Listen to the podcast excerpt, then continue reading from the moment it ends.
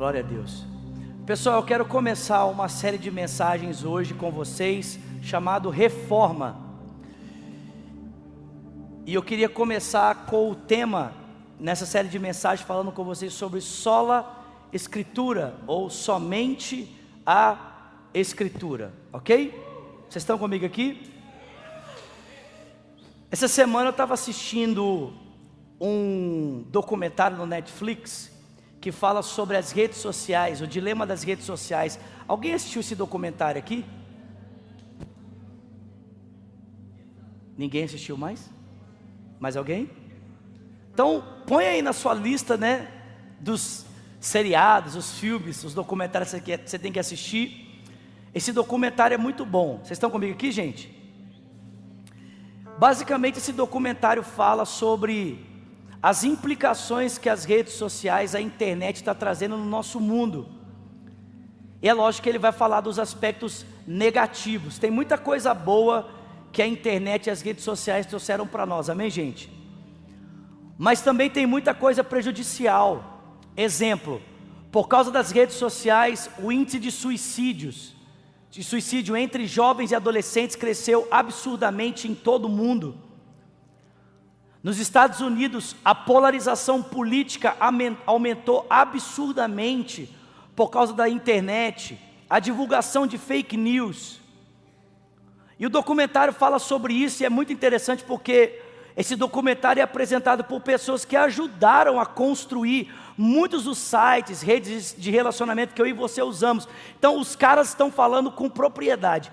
Mas no final do documentário ele fala um negócio que é bem interessante, e é esse ponto que eu queria trazer para vocês. Falando um pouco dessa questão da polarização política, das discussões que acontecem no nosso mundo, influenciado diretamente pelas redes sociais, um dos apresentadores do, do documentário ele fala o seguinte: a gente precisa de um crivo, de um parâmetro, de uma verdade absoluta que possa nortear o uso das redes sociais. Tudo isso acontece no nosso mundo hoje porque nós não temos uma verdade, um parâmetro de verdade absoluta que ajuda no funcionamento das redes sociais. Então cada um busca publicar a sua verdade, e como nós não temos um padrão, uma verdade absoluta para gerenciar o uso e o funcionamento das redes sociais, é por isso que nós estamos tendo esse caos. E é claro que no documentário o apresentador vai deixar explícito que é difícil para o mundo em que nós vivemos apresentar uma verdade absoluta, porque nós vivemos num mundo relativizado, tudo é relativo. Então, de onde vai vir essa verdade absoluta que vai dirigir o parâmetro pelo qual as pessoas vão fazer essas escolhas do uso coerente das redes sociais?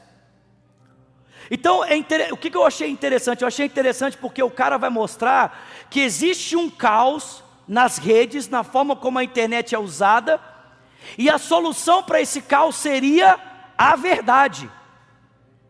Só que é difícil definir o que é verdade num mundo em que tudo é relativo, em que a verdade é formada a partir da minha própria opinião ou da minha própria experiência. Então a falta da verdade traz esse caos do ambiente da internet e, consequentemente, no ambiente em que vivemos. Vocês estão comigo aqui? A falta da verdade, a falta de parâmetros, a falta de um regulamento. Agora eu acho interessante porque quando a gente olha para o mundo de Lutero, quando a gente olha para o século XV, o século XVI, o mundo em que Martim Lutero vivia, a sociedade também estava em caos, um caos diferente do que vivemos hoje, também pela falta da verdade. Lutero também vivia em uma sociedade em caos, porque a verdade nessa sociedade não estava presente. Não havia uma verdade, ou não havia a verdade que dirigia aquela sociedade, e pela falta da verdade a sociedade caminhava em caos social, político e religioso. Para quem aqui conhece um pouquinho da história, para quem aqui conhece um pouquinho do contexto da reforma protestante, você sabe que nessa época a Igreja Católica Romana detinha o poder político, social e religioso. E a partir de uma falsa interpretação das Sagradas Escrituras, ou colocando a tradição da igreja em pé de igualdade com a Bíblia Sagrada, a igreja cometeu muitos erros na, na condução da sociedade, da política e da religião. Exemplo: se você quisesse ser salvo, se você quisesse ter o sentimento de segurança de que seus pecados haviam perdoados, você deveria comprar sua salvação. E a salvação era adquirida pela compra de objetos que a igreja vendia para o seu próprio enriquecimento. Então você tinha que comprar um pedacinho da cruz de Jesus, ou você tinha que comprar um documento que o Papa assinava, ou um padre assinava dizendo que você tinha um lugar escolhido no céu. E as pessoas, por causa dessa, desse entendimento errado da religião, viviam uma vida socialmente errada, oprimida e politicamente também errada. E aí, esse homem chamado Martim Lutero, que era um monge agustiniano, um dia estudando a palavra de Deus, ele percebeu um princípio muito importante qual o princípio que Lutero percebeu? Lutero percebeu que ninguém era salvo pelas suas obras ou pelos seus méritos, nós somos salvos pela graça mediante a fé por causa da obra de Cristo. E aí ele percebendo isso e estudando isso, ele sentiu a necessidade de compartilhar essa verdade com a igreja que ele pastoreava, que era a capela de Wittenberg. Quando a gente fala que Lutero cravou as 95 teses na porta da capela de Wittenberg, a gente precisa lembrar que essa capela, essa igreja, era a igreja que Lutero pastoreava. Seria a mesma coisa que eu pegar o sermão que eu tenho aqui hoje e colar na porta da igreja antes de você entrar para você ver o que eu vou pregar. Foi isso que Lutero fez. Ele pegou o esboço do sermão dele, as 95 teses que ele ia apresentar, e colou na porta da igreja, e as pessoas iam entrando e iam lendo aquela mensagem. Só que à medida que elas iam lendo, o impacto daquelas palavras era tão grande que isso foi provocando uma revolução na vida das pessoas. Uma revolução que tocou a vida pessoal delas, e depois tocou a vida social, a vida religiosa e por final tocou a vida política. Porque toda a Europa foi invadida com essa mensagem da reforma protestante. É claro, irmão, vocês estão comigo aqui? É claro que Lutero não foi o único homem que Deus usou para isso. Muitas pessoas foram levantadas. Séculos antes de Martim Lutero nascer, um homem chamado John Hus, essa palavra Hus na língua dele significava ganso, começou a pregar que era necessário a igreja voltar à verdade, era necessário voltar à palavra de Deus que os distúrbios que aconteciam na sociedade, na política e na, e na religião era por causa do abandono à verdade. E John Hus começou a pregar isso, e isso começou a incomodar muita gente, inclusive a igreja. E é por isso que Hus foi capturado e foi sentenciado à morte, sendo queimado vivo. E a história conta que enquanto John Hus estava preso para ser devorado pelas chamas, o Espírito Santo tomou ele, e ele começou a profetizar. Tem alguém comigo aqui? John Hus olhou nos olhos daqueles homens que estavam prendendo ele, sentenciando ele à morte para o queimar vivo, e ele falou assim: Hoje vocês estão queimando o ganso, mas alguns anos depois Deus vai levantar um cisne e ninguém vai poder parar ele. Anos depois, Deus vai levantar o cisne e ninguém vai poder deter a sua mensagem. Séculos depois, Deus levantou Martim Lutero. E depois que ele cravou as 95 teses na porta da capela de Wittenberg, ninguém mais parou o avanço da verdade. A verdade revolucionou o mundo de Lutero e agora ela está revolucionando o nosso mundo. Alguém pode dar glória a Deus por isso?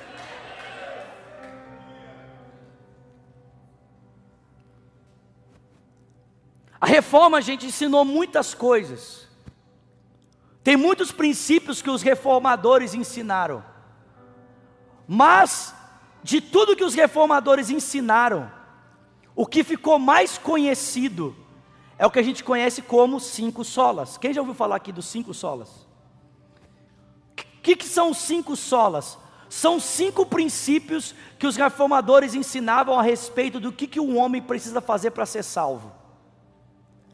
Os cinco solas não são todo o ensino dos reformadores, mas resumem um ensino muito importante. E que ensino é esse? É o ensino sobre a salvação. O que, uma pessoa precisa para ser salva? E os reformadores diziam: o que a pessoa precisa saber para ser salva está na Escritura. A Escritura é o único livro que tem autoridade para dizer o que é necessário para alguém ser salvo. E a Escritura diz que a salvação está em se depositar a fé em Cristo por meio da graça de Deus, para que o próprio Deus possa ser glorificado. Em outras palavras, o que os reformadores diziam é: somente a Escritura, somente a fé, somente a graça, somente Cristo e somente a Deus toda a glória. O que, que um homem precisa para ser salvo? O que ele precisa para ser salvo está na Escritura. E a Escritura diz que a salvação se dá por meio da fé em Cristo Jesus, por causa da graça de Deus, para que Deus o Pai possa ser glorificado. Amém? Tem alguém comigo aqui? Gente, se nós queremos um mundo diferente, nós precisamos voltar à verdade. Lutero transformou o mundo do seu tempo, trazendo a verdade a público. E se nós queremos transformar a sociedade em que vivemos, nós também precisamos voltar à verdade. E a única verdade absoluta que eu conheço é a palavra de Deus. Não existem outras verdades, possíveis verdades, irmão, só tem uma verdade e ela é a palavra de Deus. Nós precisamos voltar à verdade. O mundo de Lutero foi transformado pela verdade e o nosso mundo também vai ser transformado pela verdade da palavra de Deus. Escuta isso aqui que eu vou dizer para você. Quando eu falo para você só a Escritura ou somente a Escritura, o que, que eu estou querendo dizer? Estou querendo dizer para você que a Escritura é a única fonte que pode constranger a nossa consciência. Estou querendo dizer para você que a Bíblia sozinha ensina tudo o que é necessário para que a gente seja salvo, salvo do pecado, e para que nós tenhamos um comportamento que condiga, que condiz com a vida que Jesus conquistou para nós. Quando eu falo para você que nós precisamos voltar à verdade, que nós precisamos voltar à Escritura, eu estou querendo dizer para você que nós, como cristãos, que temos a nossa vida calcada na verdade, nós negamos que qualquer outro credo, qualquer outro concílio, ou qualquer outro indivíduo possa constranger a consciência de um cristão. Eu estou querendo dizer para você que o Espírito Santo nunca irá falar algo que contraria a palavra de Deus. Estou querendo dizer para você que o que Deus expõe na Sua palavra está acima da experiência pessoal ou da revelação pessoal de qualquer outra pessoa. Vocês estão comigo aqui? Estou dizendo para você que a Bíblia, irmãos, ela é a verdade. Amém, queridos? Essa pergunta é: se a Bíblia é tão importante, se ela é a verdade, se o mundo de Lutero foi transformado pela verdade e o nosso também pode ser transformado pela verdade, a pergunta é: por que, que os cristãos são tão negligentes com a verdade? Por que, que os cristãos são tão negligentes com a palavra de Deus? Por que, que existe tanto descaso com a Escritura? E aí, exemplo, não precisa levantar a mão, amém? Amém, gente? Não precisa levantar a mão para não constranger ninguém. Mas se eu perguntasse aqui, quantos de vocês já leram a Bíblia toda? Talvez muitos de vocês não levantariam a mão. Quantos de vocês fizeram do seu projeto pessoal para esse ano a leitura da Bíblia? Presta atenção, eu não sei se você entende isso, mas um muçulmano com 13 anos já decorou o Alcorão. E muitos cristãos vivem 10, 15 anos na igreja e nem sabem os livros da Bíblia. Cara, nós temos, presta atenção, você sabe por que, que o mundo islâmico proíbe a entrada de Bíblias nesses países? Porque esses caras sabem o poder da palavra de Deus. Esses caras sabem que quando a Bíblia é aberta e alguém começa a ler a Bíblia, ele vai conhecer Jesus e vai se converter. Agora, sabe o que é impressionante? é que esses caras sabem o poder da palavra e por isso proíbem a sua entrada, e nós que temos a Bíblia na mão e conhecemos o seu poder, não fazemos a leitura dela. Não meditamos nela, não damos importância. O mundo aí fora está necessitado da verdade e nós temos a verdade e não damos atenção para ela. Por que, que os cristãos são tão desatentos com a Bíblia? Eu quero apresentar aqui algumas razões para você. Primeira razão porque os cristãos são muito desatentos com a Bíblia é porque a maior parte dos cristãos está mais interessado nas experiências espirituais do que no conhecimento da verdade.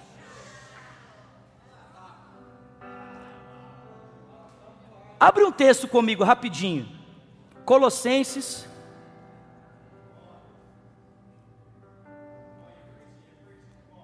Thank you. Mano, eu amo quando esse cara está no curso. O trem, ele, ele empolga a gente para pegar, né?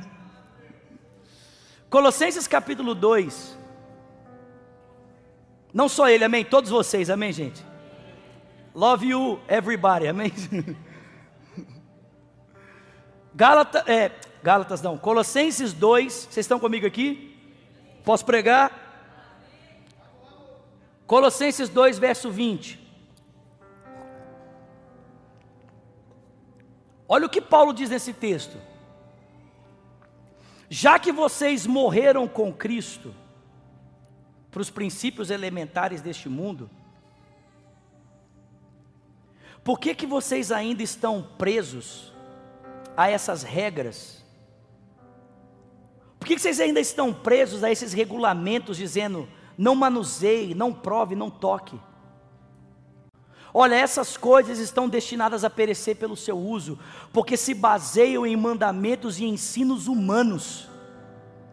Essas regras aí têm de fato aparência de sabedoria, com a sua pretensa religiosidade, falsa humildade, severidade com o corpo, mas não tem poder nenhum para refrear os impulsos da carne. Sabe o que eu acho interessante? É que você, você pega o cara que está aqui na igreja, amém? Vocês estão comigo aqui? O cara que está no culto, rodopia, relampeia e aquela coisa. Aí ele vai para o ambiente da universidade. Na primeira aula de filosofia que o professor levanta e questiona tudo que ele sabe sobre a fé dele a partir das experiências vai por água abaixo. E ele entra em choque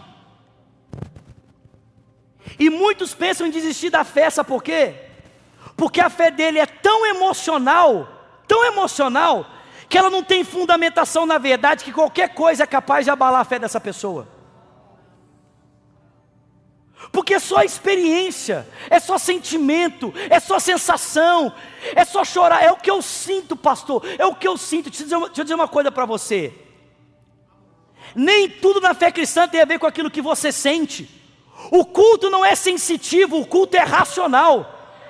Paulo disse: o nosso culto ele tem que ser com entendimento. Ah, pastor, mas eu gosto da fé que a gente sente, eu gosto de sentir os arrepios. É, Para mim é mais interessante ter uma fé que sente. Sabe por que muitos preferem a fé que sente? Porque eles não estão motivados a usar a sua cabeça. Porque a fé cristã, irmãos, não é uma fé burra, a fé cristã é uma fé inteligente. Para você ser cristão, você tem que pensar, você precisa aprender a pensar.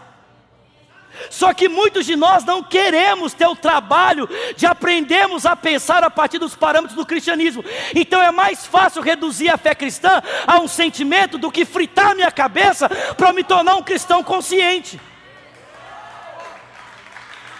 Experiência. Negócio é sentir. Nem sempre vai ser sentimento, gente. Nós não andamos por aquilo que sentimos, nós andamos por fé.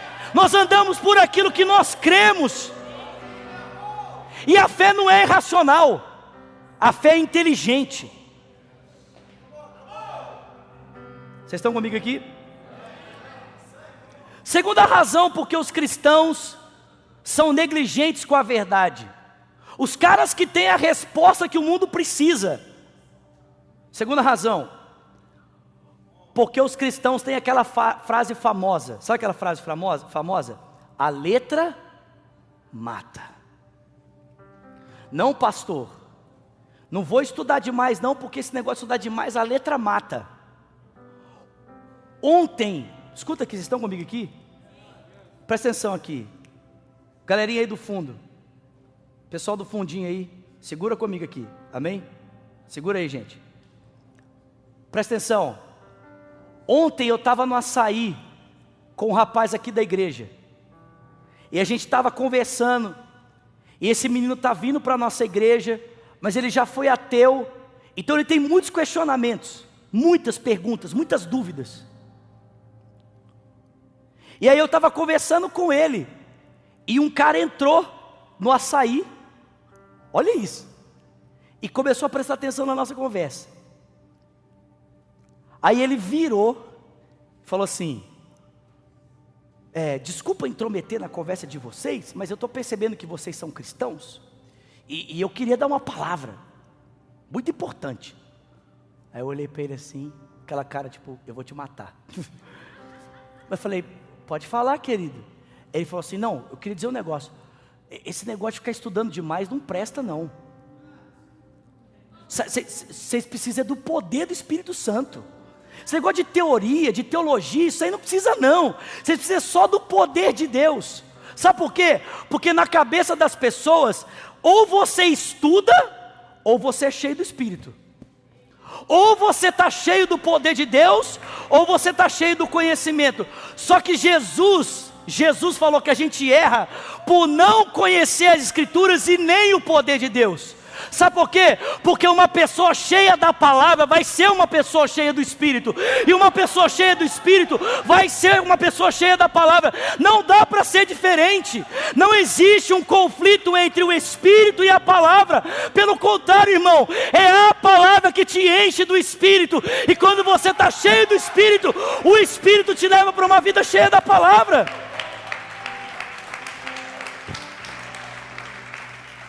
Os cristãos negligenciam a verdade por causa das suas experiências espirituais, que de espiritual não tem nada, é aparência de religiosidade, parece poder de Deus, mas é tudo pretensa religiosidade que não tem poder nenhum para mudar a vida. O cara cai, rola, levanta e continua sendo a mesma pessoa, mas se a vida dele tivesse fundamentada na verdade, ele já teria sofrido uma transformação genuína. Negligenciam a verdade, por quê? Porque diz que a letra mata. Amém, gente? Terceiro, cristãos negligenciam a verdade, sabe por quê? Porque eles falam assim: ah, pastor, é muito difícil entender a Bíblia. Ah, pastor, eu, eu, eu, eu pego a Bíblia e eu não entendo.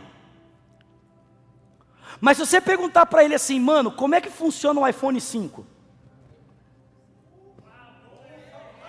Você perguntar assim para ele, mano, como é que funciona um Mac?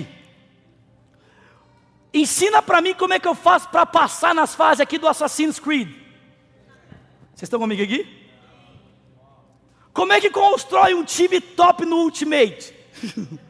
ah, meu filho. Deixa eu dizer uma coisa para você. Nós não temos preguiça para coisas que são triviais mas somos preguiçosos para aquilo que é essencial.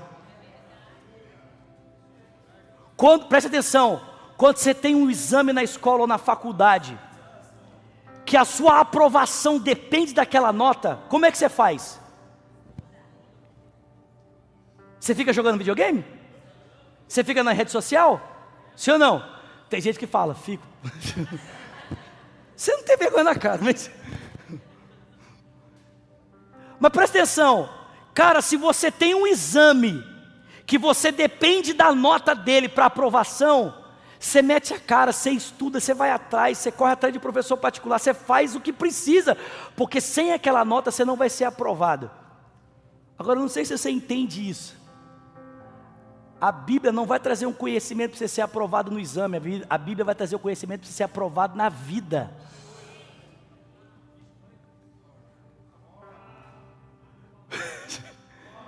O conhecimento que você precisa para ser aprovado na vida está nas Sagradas Escrituras. E cara, você.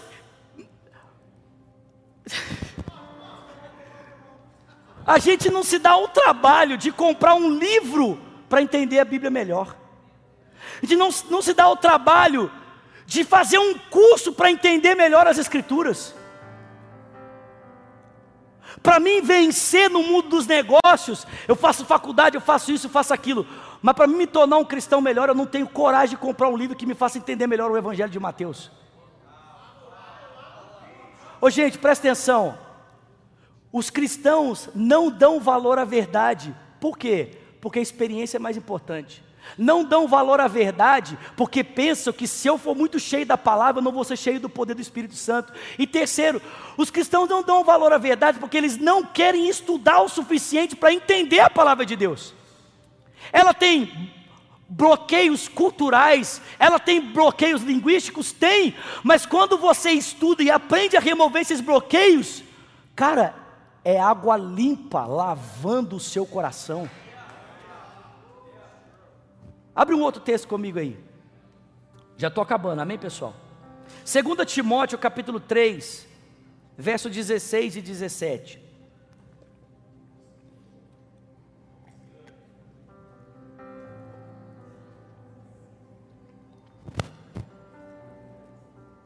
Segunda Timóteo, capítulo 3, verso 16 e 17.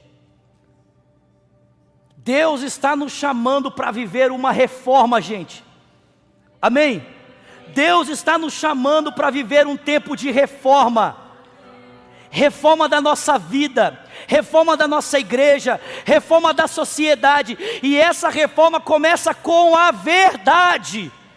A verdade, a pergunta é: qual a verdade? Qual verdade? Irmãos, e a única verdade absoluta é a verdade de Deus, amém? A verdade de Deus. 2 Timóteo capítulo 3, verso 16. Diz assim, verso 16 e 17. Toda a escritura, diga comigo, toda. Quantas? Quanto? Presta atenção. Essa semana, essa semana, um pregador famosíssimo lá do Brasil falou que uma parte só da Bíblia é inspirada. Que uma, tem uma parte da Escritura chamada Velho Testamento que Deus não falava por meio dela, era a percepção que os autores tinham a respeito de quem Deus é. Vocês estão comigo aqui? Ô gente, presta atenção, olha o que o Paulo está falando. Paulo está falando que toda a Escritura é divinamente inspirada por Deus toda ela é proveitosa para ensinar, toda ela é poderosa para corrigir, toda ela é poderosa para te levantar, para te instruir, para te formar na justiça, toda ela para que você seja perfeito e perfeitamente instruído para fazer toda boa obra. A Bíblia, a verdade, tem alguém comigo aqui? Um outro texto. Segunda de Pedro, capítulo 1, verso 20 e 21, vou ler para você, para a gente adiantar aqui. Sabendo primeiramente isto, que nenhuma profecia da Escritura é de particular interpretação, porque a profecia, vocês estão comigo aqui, gente? A profecia nunca foi produzida por vontade humana, mas os homens santos de Deus foram levantados para falar, inspirados pelo Espírito Santo de Deus. A verdade. Eu creio na Bíblia, mais alguém aqui? Do Gênesis ao Apocalipse, mais alguém aqui? Em cada ponto, cada vírgula, cada palavra, cada vogal, cada consoante. Mais alguém aqui?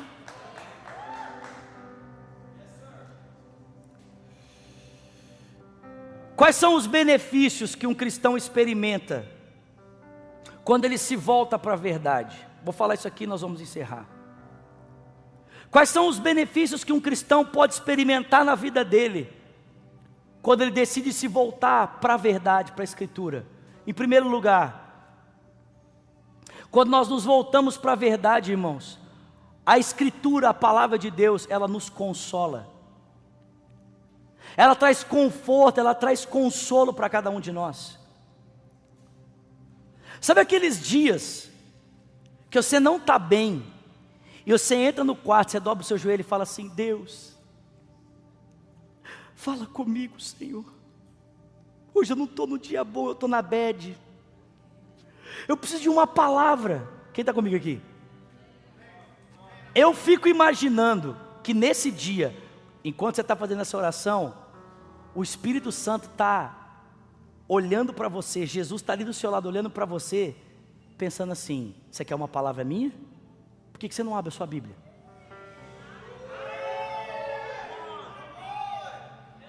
Porque, irmão, eu não sei se você entende, a Bíblia não contém a palavra de Deus, a Bíblia é a palavra de Deus. E quando você abre a sua Bíblia, Deus está falando com você. Quando você abre a Bíblia atrás de consolo, ali está o consolo que você precisa por meio da palavra. Em segundo lugar, as Escrituras nos confrontam, a verdade nos confronta.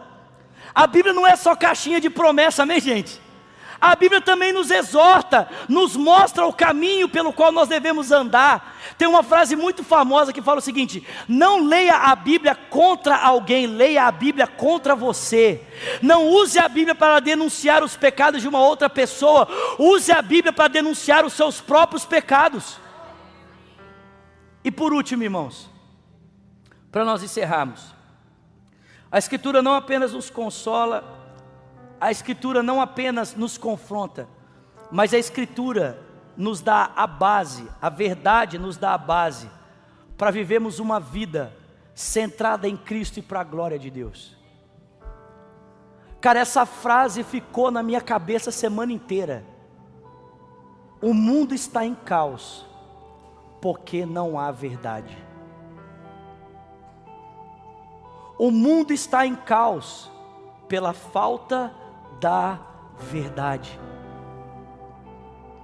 Cara, eu creio que Deus quer levantar um povo que vive a verdade, que caminha na verdade, que respira a verdade, que fala a verdade, que pensa a verdade, que tem a verdade como prumo, como centro da sua vida, uma vida centrada em quem Jesus é.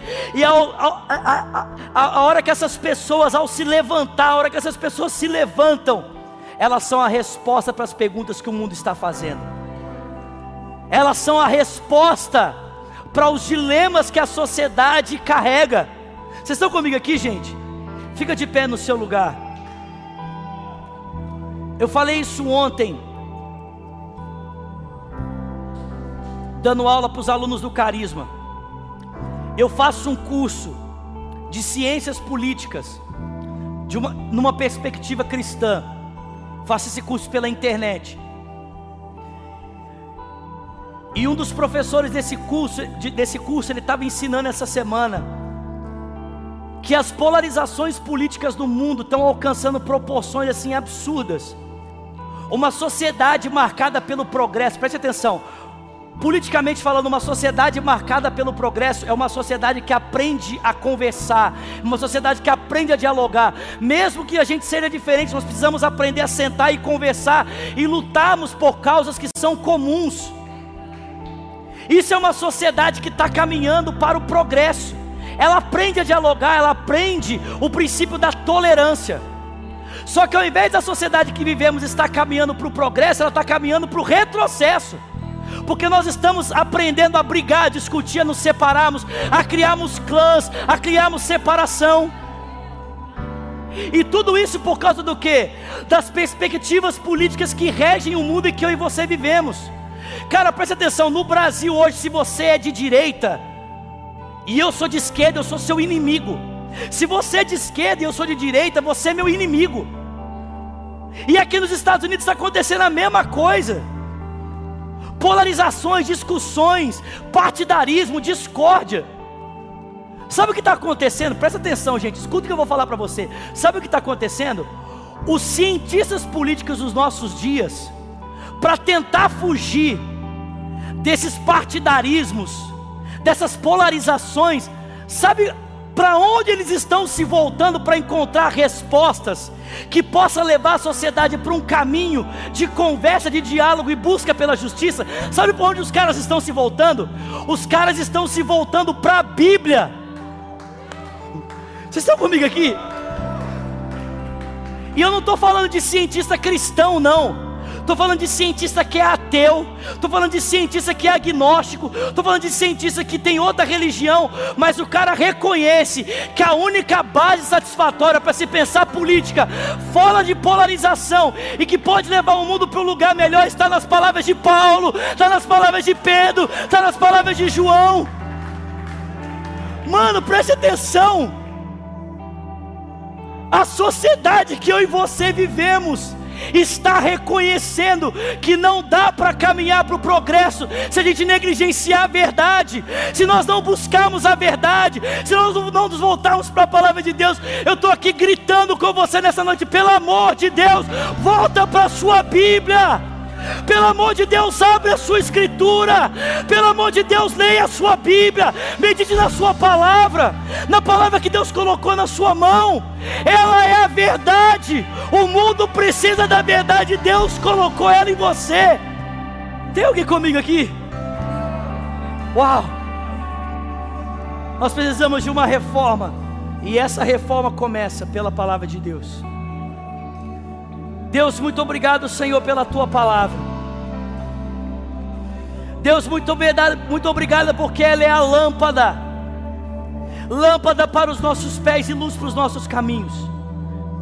Muito obrigado, Senhor, porque ela é a resposta para esse mundo. Um mundo que precisa da verdade, pode conhecê-la através de nós pode conhecê-la através da igreja, pode conhecê-la através dos seus filhos. Dá-nos amor pela palavra.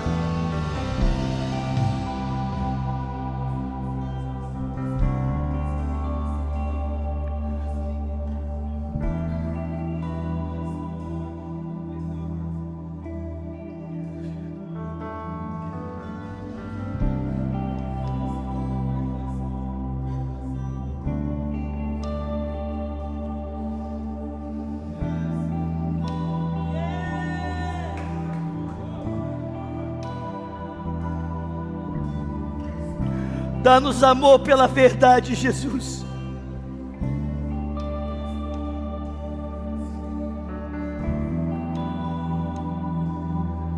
Dá-nos amor pela tua palavra.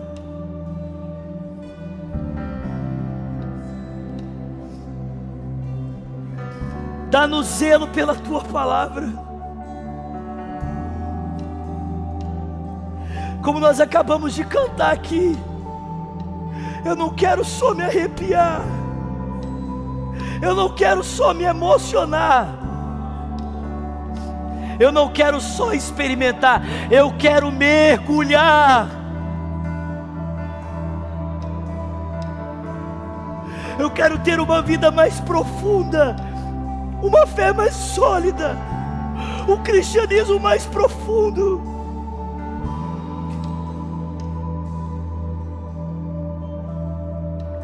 Uma fé firmada na tua palavra, Senhor. Levanta esses jovens na verdade, valentes pela verdade, valentes na tua palavra. Levanta aqui no nosso meio, conhecedores profundos das Escrituras gente que vai ter, Senhor, embasamento profundo para defender a tua palavra diante de cientistas, filósofos. Gente que vai ter conhecimento profundo para defender a tua palavra diante de gente secularista, dos movimentos, ó Deus, sociais que falam contra a palavra, gente embasada na verdade.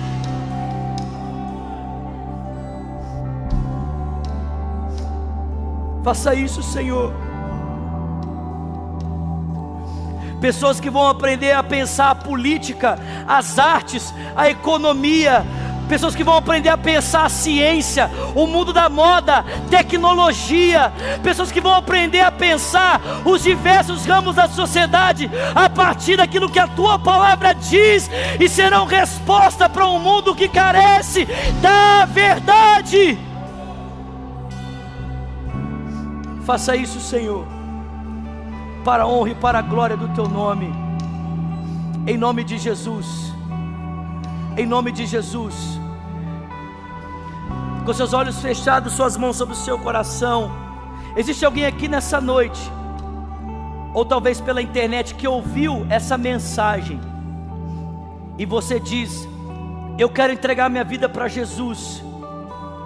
Ou você diz, eu quero voltar para Jesus hoje, Zulato. Eu ouvi a palavra, Deus falou comigo. Eu quero entregar minha vida para Cristo, eu quero voltar para Jesus. Se você está pela internet, você vai escrever, eu quero entregar minha vida para Jesus. Ou você vai escrever, eu estou voltando para Jesus. A gente tem moderadores aí para tomar o seu nome. Mas se você está aqui no auditório, eu queria que você levantasse uma das suas mãos. Eu quero conhecer você quero orar por você. Tem alguém aqui que diz: Eu quero entregar minha vida a Cristo, eu quero voltar para Jesus. Levanta bem alto uma das suas mãos, eu quero ver você, quero orar por você. Glória a Deus, Pai, obrigado por essa noite. Que a graça do nosso Senhor Jesus Cristo, o amor de Deus Pai, a comunhão e o consolo que vem do Espírito, seja com o povo de Deus, aqui e espalhado em toda a terra, desde agora e para sempre. E quem crê, diga amém. Dá um abraço bem apertado quem está pertinho de você. Amanhã às 8 horas nós temos o Rocket aqui. E domingo às 10 da manhã, meio-dia, 5 horas da tarde e às 7 e meia, o nosso último culto. Venha estar com a gente. Vai ser muito bom. Deus abençoe. Vai na graça, vai na paz. Em nome de Jesus. Valeu!